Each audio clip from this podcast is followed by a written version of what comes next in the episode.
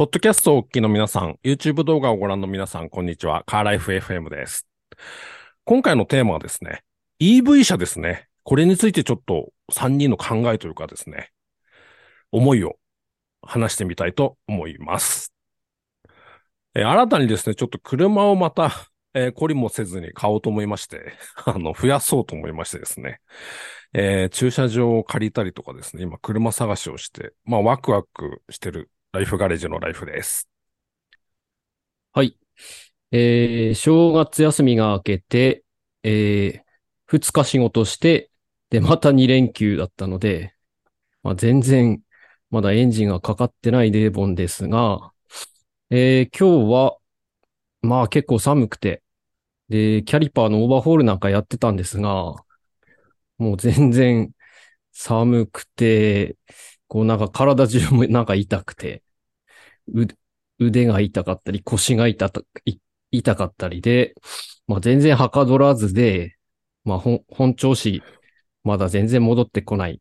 そんな感じのデーボンです。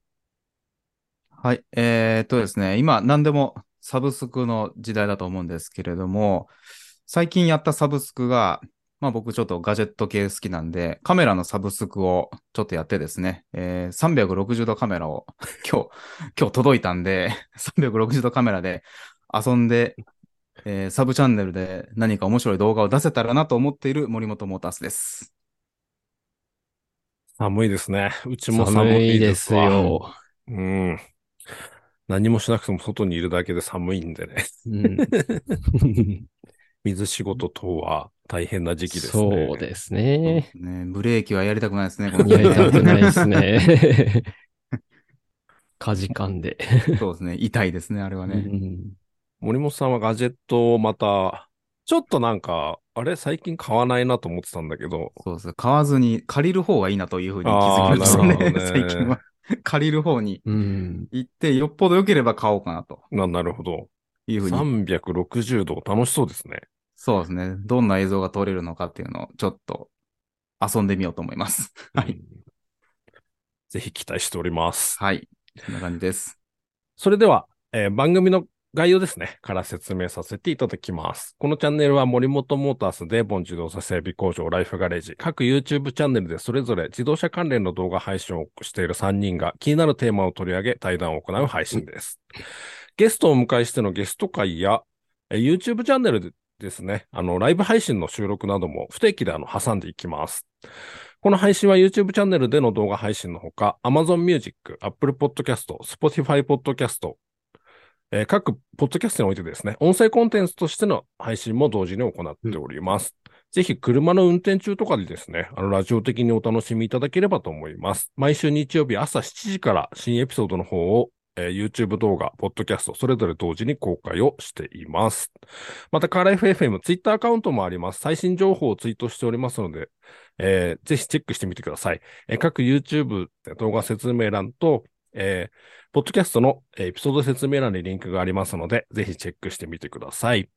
というわけで今回は、えー EV について話してみようということでですね、えーこんな感じの3つのテーマですね。まずどう思う ?EV 車の印象。まあ、これは3人それぞれにですね、えー EV の印象ですね。この辺についてお話してみようと思います。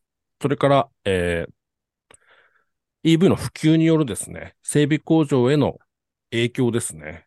えーこれについて2番目にお話してみたいと思います。そしてどう変わる？一般ユーザーへの影響ということで、まあ、それぞれね、あの、整備工場への影響もあるんですけれども、一般ユーザーへの影響はどういう感じになるんだろうということで、主に3つのテーマで話していきたいと思います。という感じなんですけれども、えー、まず EV の印象ですね。EV 車についての印象、それぞれどういう感じでお持ちでしょうかということなんですけれども、森本さんはいかがですか？そうですね。僕は、まあ割と EV には乗乗ってみたいなという興味はありますね。あのーまあ、なんていうんですかね。車というよりなんか、なんかガジェットの一部みたいな感じに見見てしまう感じがしますね。なんかく、車じゃないような感じがしますよね。だってあの、あれですね、ソニー・ホンダとかが、なんか発表しましたよね。車ちょっと車種名忘れましたけれども、なんだったっけな、えーアフィーラか。アフィーラっていうのを出したりだとか、で、なんか、まあテスラもそうですけれども、えーなんかアップルも出すやら出さないやらいう話もありますんで、なんかそういうスマホとかパソコンとか、みたいな感じの一つのような印象はすごくありますね。うんだからまあ興味あるし、えーどんなものかな。で、一度はなんか、もうオオーナーになってみたいなというか、うん電気自動車持ってみたいなっていう、ちょっと面白そうっていう興味はありますね。第一印象として。ただ、あの、ガソリンエンジンが EV になったというよりは、うん、なんか、EV 車ってそのうん自動運転だったりとか、新しいシステムが絡んでくるから、うん単純にその動力が EV になっただけではない装備がいろいろついてるっていう意味で、ガジェットっぽいというか、うん、なんか車っていう。印象が薄くなっうん。うん、たかなっていう。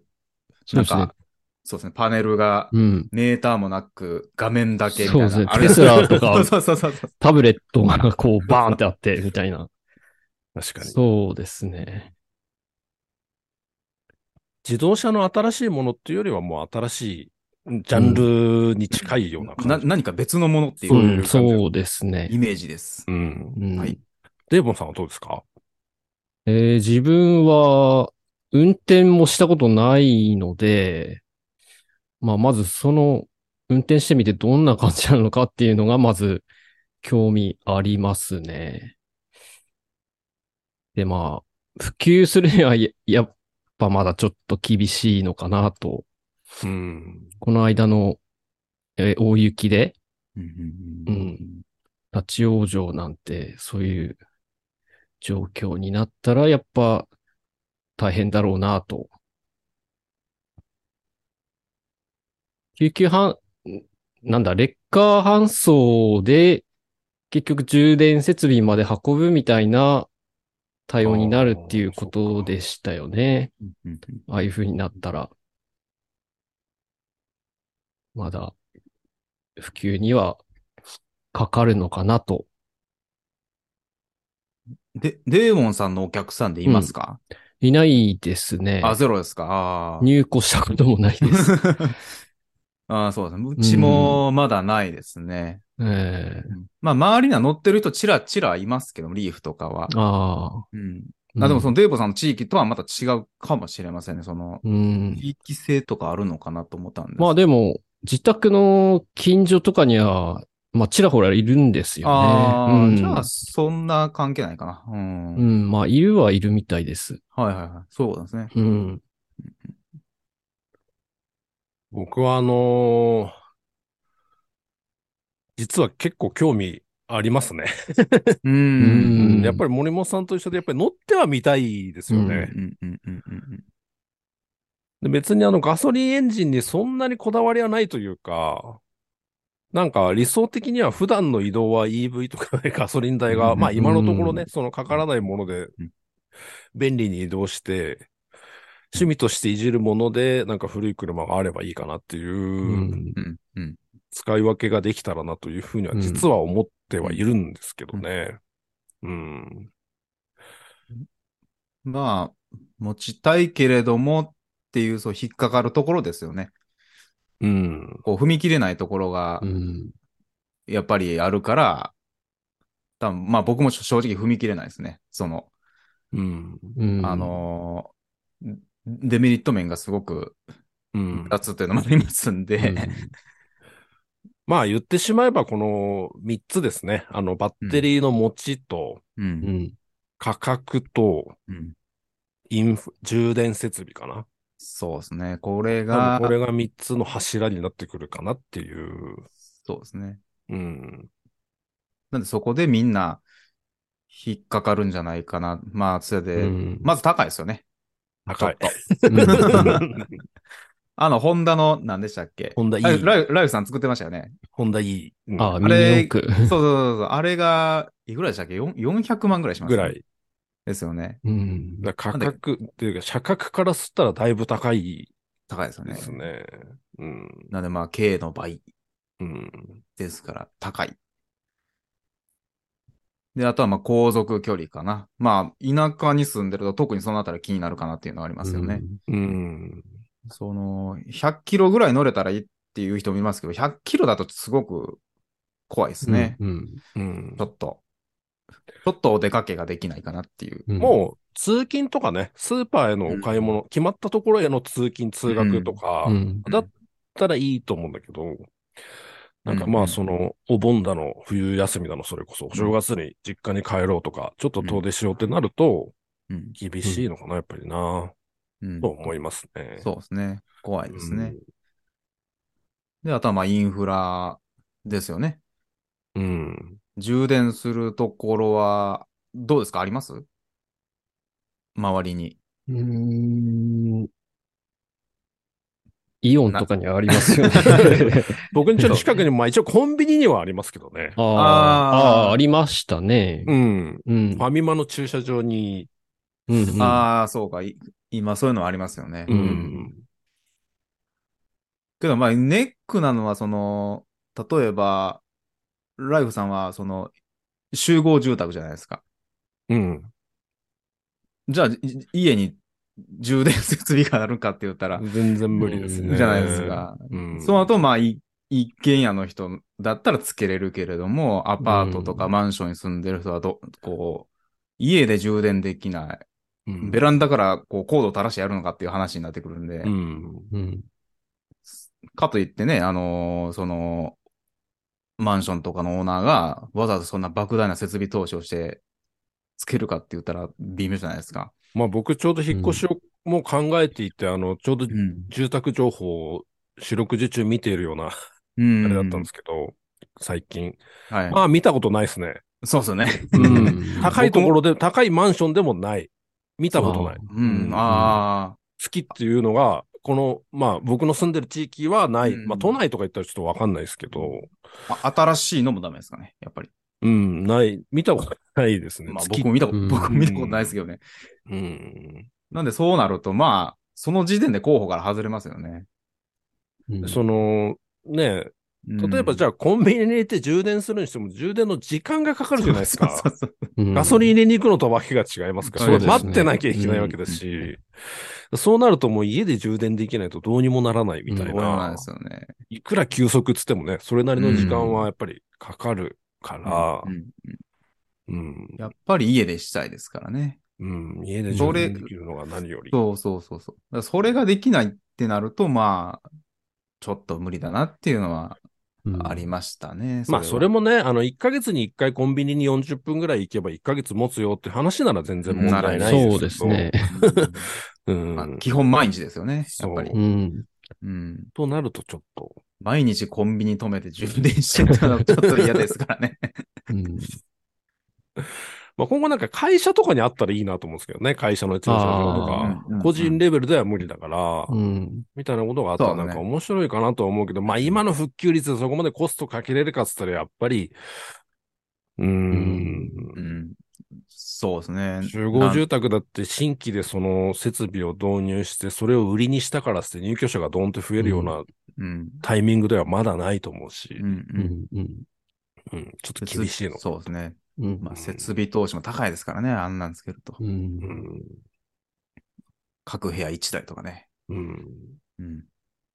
車にとってその止まって走れなくなるっていうのはね、何より ん一番怖いですからね。ガソリン車のガソリンが入れられないっていうのと同じことですからね。どうにもならないですよね。だからそこがやっぱり、まあ、うん。バッテリーの性能もあると思いますけど、うん。うん。まあ、多分電気自動車っていう考え方自体は僕がもう子供の頃からずっと昔からあったんだけどうん、あの、要はバッテリーの、世の中的に言えばバッテリー、スマホとかもそうだけど、あの、バッテリーが結局追いついてないから、ハード的にはいろんなことができるんだけど、うん結局バッテリーの持ちが、バッテリーが進化して、劇的に進化してくれない限り、う。うんん。電気自動車もある程度もうその、車のモーターとかのハードウェア的には整ってると思うんだけど、うんまあ、あとはバッテリーだけなんですけどね。うんそこかなというふうにはそうですね。ま。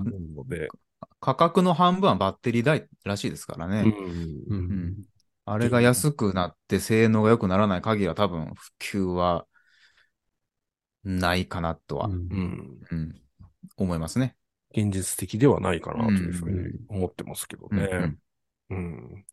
そしてあの気になる、えーメンテナンスの問題ですね。整備工場にとってどうなのかなと、えーいうことなんですけど、まあ、ちょっとネット記事で、えー割合を調査したものがあるんですけど、え今現在の、え故障対応ができますかということでですね、聞いたところ、え今現在故障対応可なのが45%。うん。えーの修理工場。これすいません。ちょっと何件に聞いたかっていうのが載ってないんですけど、45%が修理対応可で、車検定期点検のみが44%、うん。全く不可の工場が5%で、えー対応不可。なんだけど、えー外注に出しているところが6%という、うん。まあちょっとネット記事のデータなんですけど、そんな感じでですね、うん。えーまあ、半数が、えー要は、故障対応ですね。車検はできるけど、故障対応はうん55%ができないという回答を今しているというところでですね、うんうん非常に問題というか、うんえーになってくるんですけれども、この辺は車屋さんとしてはどうですかね。うんまあ、そうですね。うちも、まだ入庫したことがないので、まあ、車検はできるとは思うんですけど、うん。まあ、そうです。経験的にないので、故障対応できるかと言われると、ちょっと、む、難しいですが、うん、やってみないとちょっと、そうですね。経験値を積まないとという感じはしますね。これあれでしたっけ？僕全くその辺は知識ないんですけど、あの、視覚的にはどうなるんでしたっけ？なんか公衆的な停電圧のなんか、ああ、なるほ講ど。習を受ければ、一応整備工場で整備していい、よかったのかな？そうですね。なんで、ま、なんか新たになんか、資格というよりも、資格じゃないですよね。そうですよね。うん。えー、なんか、講講習というか、講習を受講してみたいな。ううん。ん安全講習みたいなやつですよね。そうですね。特別電気自動車の認証を取るためになんか設備を入れてとか、うんそういうことではないってうん。いう、うんたそんなにハードルは高くない。まあ、うんややるかやらないかに関してはハードルは高くないっていううん。うん。うんのなのかな。うん。うん。うん。そうですね。ハードルは高くないけれども、やっぱり経験値の差が激しいんじゃないですかね。うん例えば、日産のディーラーとかだったらリーフがあるから、うんそうですね。なん、かね、経験ありそうじゃないですか。うん。でも多分僕とかデーボンさんはほぼゼロなんですよ。うんうん経験値が。あの知識として知ってるぐらいで、うん。だからまあ、なんか故障して入庫されたら、どうしようってなりますね。そうですね。何をすればいいのかなとかいう風になってしまいますねうん。うんうんうん。この辺はじゃあまた、いろいろこれからっていうことなんね。ですね。うんも、もっと普及しないとダメですね。本当に。だからといって、これ外注に、電気自動車すべて外注に出すっていう話になってきちゃうと、復旧してくると、まあ仕事がなくなるというか、そうですね。ということになってしまうから、うん無視もできないってうんいううんうん感じなわけですよね。うんそうですね。無視はできないですね。うんやっぱできるようにならないとダメなんで。ダメってことですよね。そうそうそううん。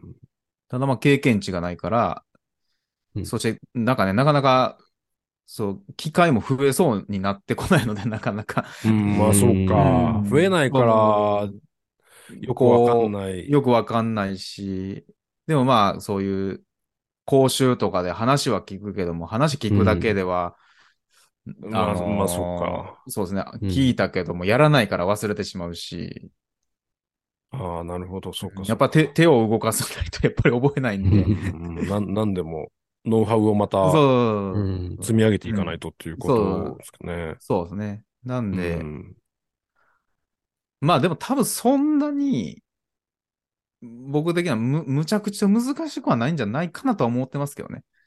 実はう。ん。まあなんか僕思うに、あの、僕が言うのもなんだけど、あの、エンジンがモーターになってるだけで、うん。うん。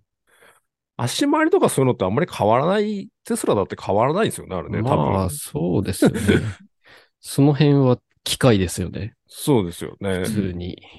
だから電気的な取り扱いの部分っていうことなのかな。そうですね。うんまあ、だから高電圧、車みたいに12ボルトではないわけですから、うん。何百ボルトですから。まあまあ、それってハイブリッドもそうなんですけどね、プリウスとかも。うん。うん。うん。あれもまあ半分電気自動車みたいなもんじゃないですか。うん。モーターがついていて、うんバッテリーが乗ってるんで。なんでまあ、うんそういう似た扱いではあるとは思うんですけども、具体的にでもどういう壊れ方をして、どこの交換が増えるのかとかもわかんないですそうよね。そうそうそう。そういうことです、よね。うんそうです。うん。今のところ。うん。だからバッテリー交換とかはね、話聞きますけども、うん。それ以外何すんかなモモーター交換とかあるのかなとかね、そういう ことを知らないですね。モーターっても入ってこない高価だから、モーター交換っていうのはもう、ガソリン車でいうエンジン交換ぐらいのレベルになるから、廃車レベルになるのかなとか、あるいはう、ん。モーター交換してでも走り続けるような、そのサイクルで使い続けるのかなとかいうこともよくわからないし。わからないし、うんでもモーターってもうばらせないのかなとかね。モーター、モーターモーターだけで交換うん。うん。多分あればらしてブラシ、なんかブラシがあるかどうか はブラシですと思うんですけども。ああ、そっか。まあ言ってしまえば、まあブラシ交換みたいなことは多分しないと思うんで、ああいうのは。うん。自己対応とかもなんかあれですよね。ああ、そうですね。いろいろ知識がいりそうですよね。うん。うんいりそうですね。うん。そもそもね、あの、一般ユーザーレベルでプリウスのあの、バッテリー上がった時のうんうんつなぎ方も、あの、端子があったりするじゃないですか。うん。うん。そういうのも昔と違って、ね、うんあの、知らなきゃバッテリーにつないだっちゃってしょうがないような。うん。あ、バッテリー、補給バッテリーはあるわけだから。うんう。ん。うん。だからちょっとその辺もいろいろ変わってきてますからね。う。うんん。うん。水没した EV 車とか怖いですね、なんか。近づけないそうですですよね。ね。これは慣れた人に、慣れた人にやってもらって、うんなんか、うん二次災害起こりそうですよね。うん電気ってあの見えないからね、非常に。電気っていうのは怖い、うん。なんか怖いですよね。うん。そうですね。なので、車屋さんの扱いとしては、どう、どうなんですかね。まあ、まだわからないとこ多いですけども、うん。まあ、今でさえやっぱり新しい技術でどんどん入ってるじゃないですか。ハイブリッドもそうですうんしう、んその衝突軽減ブレーキとか出てきたりとかうん。なんでまあ、僕的にはその延長のような考え方になるのかなって。こう、どんどん入ってく機器が入ってくるから、もう結局その先に EV があるっていう感じで。うん。まあ、そうか、そうか。まあ、な、まあ、なんだかんだで多分やっていくんだろうなとは思いますけどね。うん、うん。そ僕らもどんどん新しいハイブリッドなんか出てきて、もうどうすんねうんんこれみたいな感じのがありましたから。う。ううん、うん、ん。うん。でも今は割とね、慣れてきてうん。るんで。うん。最初に最初に言ったのはそうなんですよね。EV 車って EV モーターになりましたっていうだけじゃなくて、いろんな仕組みがね、同時に、うん。うん。あの、自動運転だったりとか、うんうんうん。今の車がそのまま、いね、EV になるわけじゃなくて、EV プラス自動運転が追出され、いろんなものがついてるのがうん EV 車みたいなイメージに、こう、うん未来の車になってきてるから、うんうん。そういう意味でいろんなケースが考えられたりとか、今までなかったようなことが起きたりとか、うんそういうことになってくるのかな。そうですね。うん、まあ今でも今までなかったものが出てきてますからね。そうですよね、本当にね。フロントガラスにカメラがつくなんて考えてなかったですかね。うんそんな根本さんがあの動画撮られてたように、バンパー外しただけで大ごとになるんだって考えてそうそうそうそう。うんそんなことは今までありえなかったですから。うん。まあ、そんなことがこれからどんどんさらに加速して起こるんだろうなというふうには。うんな多分僕ら、そうですね。僕らも結構振り回されるとは思いますけども。そうなるとあれですかね。今、断られる修理工場もそんなにないけれども、ちょっとまあ時間がどうしてもやっぱりかかったりとか、うん。っていうところがちょっと、今のところやっぱり EV を買うと少し苦労というか、うんうんうんうん。あの、まあ、ユーザーにとって。修理をうん持ち込む方側にとっては、うん。ちょっとじ、そういう苦労が、まあ、まだ少しやっぱりうん。あるかなっていううん。感じなんですかね。うん。うん多分そうでしょうね。うん。僕は車の DIY をやめたら、ホンダ E を買うことに決めてるんですけどね。もうそれぐらい、あの、なんて言うんだろう、中途半端な車は買いたくなくて、うんうんどうせいじらないんだったらもう EV ぐらい、うん。こう突き抜けた車に乗り、うん変わった車に乗りたいなっていう思いがあっうんて、うん、なかなかですね。さあ、最後、一般ユーザーへの影響ということなんですけれども、これはどうなっていくというか、まあ僕らもちょっとまだね、あの、個人レベルでは、買うのに二の足を踏んでしまうような状況なんで、まあなかなか難しいところではあるんですけど、うんうんうん、まあ、そうですね。影響、うん、例えば、さっきも話出てましたけれども、なんか修理代とかどんどん上がりそうだなとは思いますけどね。何かあったう時も。ん確かに。うん。その、バッテリー変えますとか。うん。多分大きいじゃないですか。ああいうのって。うん。なんか部品単価がでかそうな気はしますね。ただ、あの、なんだろう、例えばほ、ベルトがなかったりとか、まあ、あるのか、うん。ちょっと僕もよくわからないですけど、うん。オイル交換の必要がない分、うん。まあ、ちょっとはメンテナンスのコストは少し下がったりとか、うんっていうのは多少ガソリンエンジンよりは下がる部分もあるのかな？と思いますよ。少なくともエンジンオイルの交換はしなくていいですもんね。うんうん いいですこれね。まずは。スパークプラグもないですからね。そうですよね。だから定期交換部品は減る方向になるのかな？そうでしょうね。うんまあ家電みたいな感じなんでしょうね。うん。ああ、なるほど。うんバッテリーがダメになったらもう廃車みたいなうん、今の感ところじなのかな？プリウスなんかリビルドバッテリーなんかもね、うん出てるみたいだけど、そねまあ、それなりに効果ですからね。うん。まあでもどうなんだろう。車検ごとの費用的には、かからなくなるのかなという勝手なイメージなんですけど、例えばなんかなんだろう。そこら辺のエンジン周りのプラグとかを変えないとすれば、ワイパーゴムと、なんかエアコンフィルター変えて終わりみたいな車検になるのかなっていう、うんそんなことないのかな？わかんないですけど。ブレーキパッドも減らないですもんね。あの、うんプリウスなんかは。うんまあ電気自動車ちょっとよくわかんないですけど。うんうん。うんそんな気はしますね。まあガソリン代はね、間違いなくかからないわけで。うんうんうん。そうですね。多分、車検も、そうそう重整備はなくなるんじゃないですかね。うんうん。うんまあ今の新しい車でも結構ね、なかなか壊れてこないんですけども、あまあまあ、そうですね。ううんんうんプリウスなんかブレーキパッド減らないですからね、本当に。うんそうですよね。まあ、復旧してくればそれなりにメリット、まあ、費用的なメリットはうん出てくるのかな。うん。うん。ただまあやっぱり価格とインフラが整わない限り、うん。うんそうは言ってもですよね。うんうん現実問題としてはちょっとやっぱり、まだまだ。まだ魅力まだエンジンの方が便利ですね、今のところ。ううん、うんん。運転してみたいなとは思うんですけどね。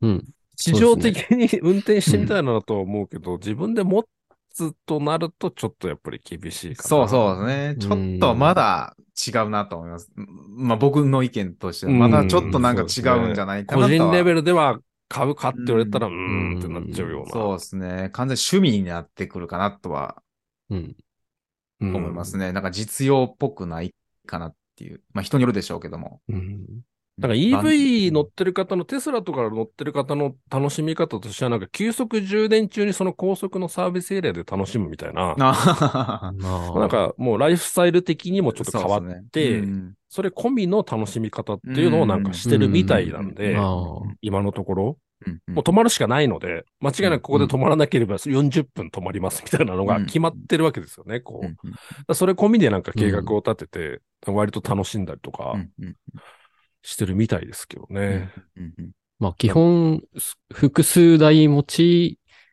がいいんですかね。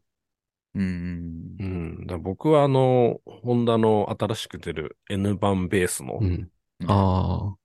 で、なんかご近所の買い物とか EV で、うんうん。まあ仮にじ自宅で本当コンセントで充電できるようなレベルであれば、うん。普段はそれに乗っていって、なんか車いじりを楽しむのは古い車がこうあれば、うん、そうですね。うん。うん、っていう使い分けはちょっと魅力的ではうんありますけど、全部 EV っていうのはちょっと考えにくいかな。うん。うんただ、あの、バッテリー、あの、リーフなんか、今、初期型のリーフ、初期型かな？昔のリーフなんかもそうですけど、あの、バッテリーが結構劣化してきて、バッテリーの持ちが悪くなってきて、車両価格がもうものすごく安くなってきて、うんそれをなんかあの、新しいバッテリーを積んでまた復活させるみたいなうんうんことも出てきてるから、手に入りやすい価格では、あっていうか、復旧すればするほど手に入りやすい価格のものもやっぱり出てくるのかなと思うんで、うんまあ今後にやっぱり期待かな。う。うんん。そうですね。まだよくわかんないですよね。電気自動車って。そうですよね。うん。あれだけ結構世界は舵切ってますけれども、まだちょっとよくわかんないなっていうのが、ううん。ん。浸透するまでにはちょっと時間がかかるかなと。そうですね。うんいや、本当に浸透するんだろうかっていうのもありますけどね、ちょっとね。まあそうですね、うんそもそも。うんうんう。ん。そうですね。そ、その辺ですね。まあ、この辺はね、あの、いろんな考え方があると思いますので、あ、ぜひ皆さんのですね、お考えもあの、コメント欄に、あの、お聞かせいただければというふうに思います。というわけで、今回はですね、あの、EV 車について3人それぞれ、えー語ってみました。えー今回もカーレ FFM 最後までお付き合いいただきありがとうございました。ありがとうございましたあ。りがとうございました。